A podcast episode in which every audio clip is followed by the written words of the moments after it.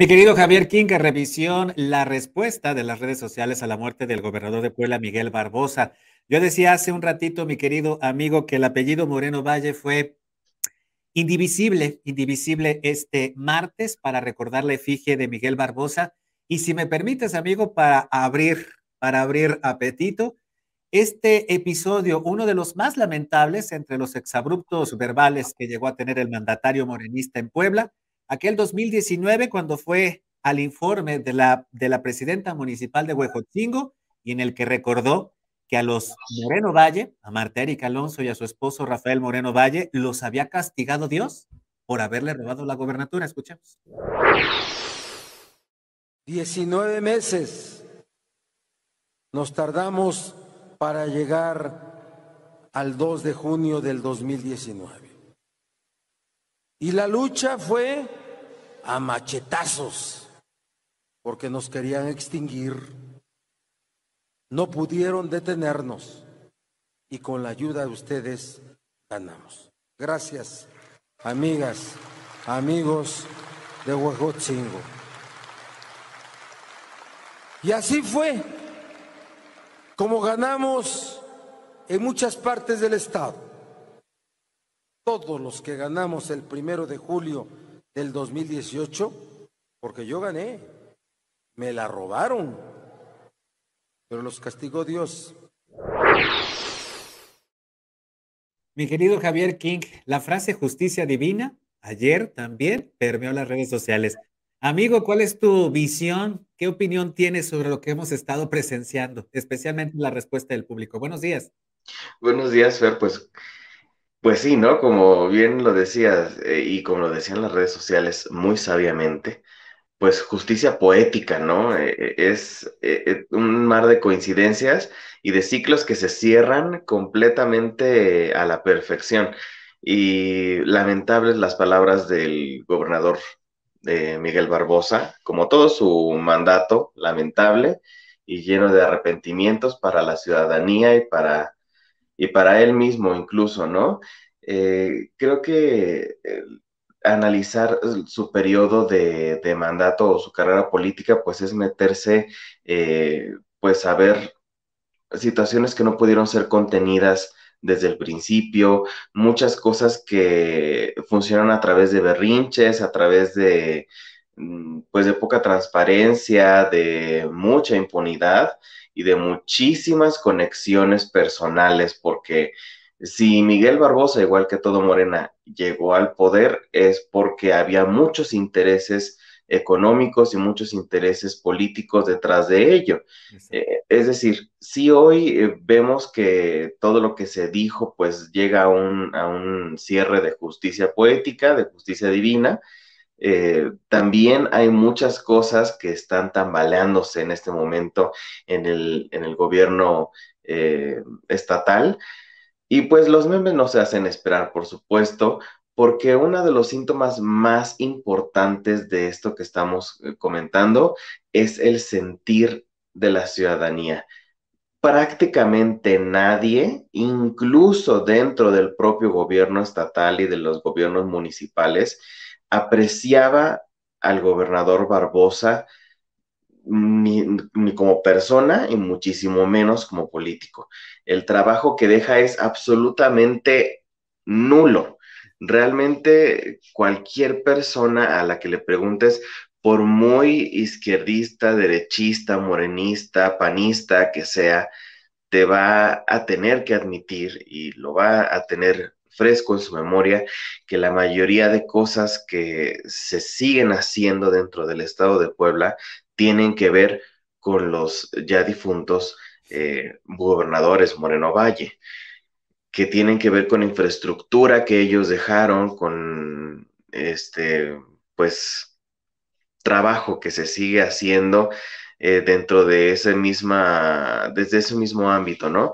Y que Barbosa simplemente tenía, pues, el capricho de ser gobernador como si fuera un sueño de la infancia, como si hubiera eh, alcanzado lo máximo en su vida y cuando llegó ahí no supiera qué hacer.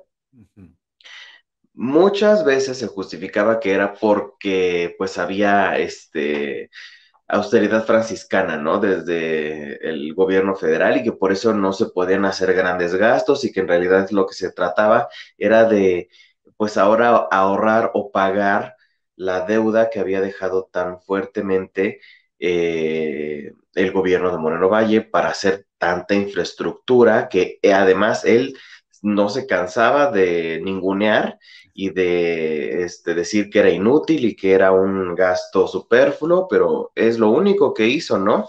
Eh, ni siquiera mantenerla, simplemente destruirla, eh, quitar bardas perimetrales, quitar placas, cambiar nombres, pintar con el color de su partido y, y, ya, y encubrir, porque esa es la mayor marca del gobierno de Miguel Barbosa el encubrimiento, desde el asesinato, el magnicidio, como bien se dijo, incluso si no mal recuerdo, él mismo lo dijo, pero lo admitió que era un magnicidio, eh, desde ese encubrimiento hasta eh, el bebé que fue introducido al cerezo ah, y muchísimos otros asuntos que no lograron llegar a la prensa oficial o a la prensa de grandes medios, precisamente por el aparato de publicidad instalado en los medios para que esto pues no sucediera, ¿no? Es decir, más encubrimiento.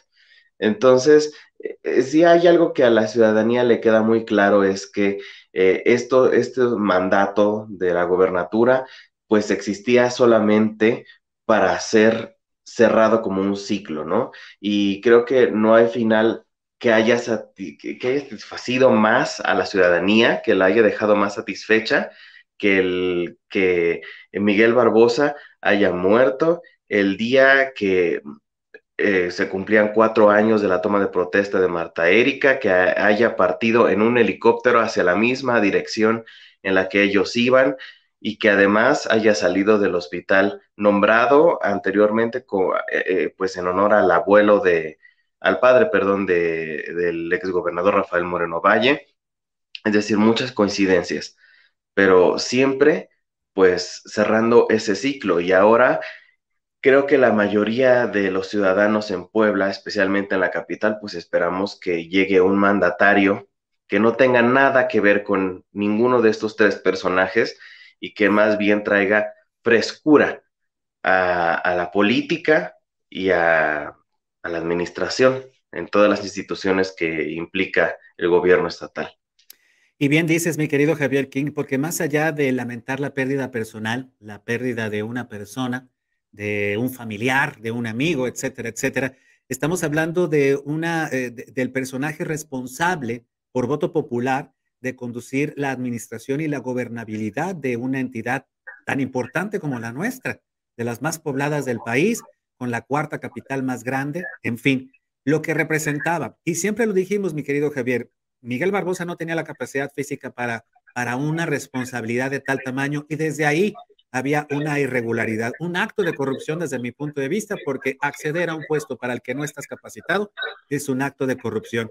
Y mi querido amigo, bien lo decías, porque en los memes pudimos notar la reacción de la gente. No era un personaje popular, era un hombre que estaba siempre en los últimos lugares de aprobación entre los 32 gobernadores del país. Es un gobernador que se le va a recordar por una marcha de 100 mil estudiantes contra la inseguridad, por la Universidad de las Américas Puebla volcada a las calles, por el asesinato de indígenas y el, el, asesinato y el encarcelamiento de indígenas de Coyomeapan, por el problema del agua potable en Juan Cebonilla y aquel socavón que también nos ganó publicidad, y por los exabruptos verbales del mandatario morenista. Mira, mi querido amigo, ayer la clase política se, eh, se despepitaba en, lo, en loas para, para, para, para, Miguel Barbosa. Incluso eh, me llamó mucho la atención eh, este, este tweet que puso Porfirio Muñoz Ledo, aduciendo, hablando de un Miguel Barbosa, un, un, gran jurisconsulto, politólogo que incluso pues hasta adivinó cómo conformar la Ciudad de México. Pero ese Miguel Barbosa del que hablaba la, clase política nacional, mi querido Javier King, no tenía correspondencia con la opinión que la gente tenía en redes sociales, que llegó al punto de quejarse de las condolencias o de los pésames, advirtiendo que el mandatario morenista era un hombre impopular y no querido. y mira, Javier, que también así le fue a Moreno Valle y a Martérica Alonso, pero especialmente a Rafael Moreno Valle cuando murió. Pero yo no encuentro similitud, porque a final de cuentas, como tú bien decías, algo que puede distinguir también a la administración de Miguel Barbosa es ser obra pública y haberse columpiado en la infraestructura que dejaron los Moreno Valle, mi querido Javi. Así es, incluso en esto que estabas comentando hay un sentido de justicia poética, ¿no? el que él haya callado, porque sí era muy incómodo y que haya mandado desde los aparatos de publicidad oficial el, el pues el callar las condolencias, ¿no? Y las muestras de afecto y las muestras de reconocimiento a todo lo que tuviera que ver con la administración de Moreno Valle y a todos los funcionarios cercanos y no cercanos que tuvieron algo que ver con ese gobierno y que hoy sea lo que más se hable de él, que era un personaje no querido, que era un personaje al que todo mundo eh, le, dio mucha felicidad su muerte, ¿no? Es algo verdaderamente que, que queda a la medida, como mandado a hacer precisamente como se sospecha que fue la muerte de los exgobernadores. Exactamente. Y como también lo, mencionabas, ¿no? Hay una incorrespondencia, es un personaje muy impopular, tan impopular que incluso Andrés Manuel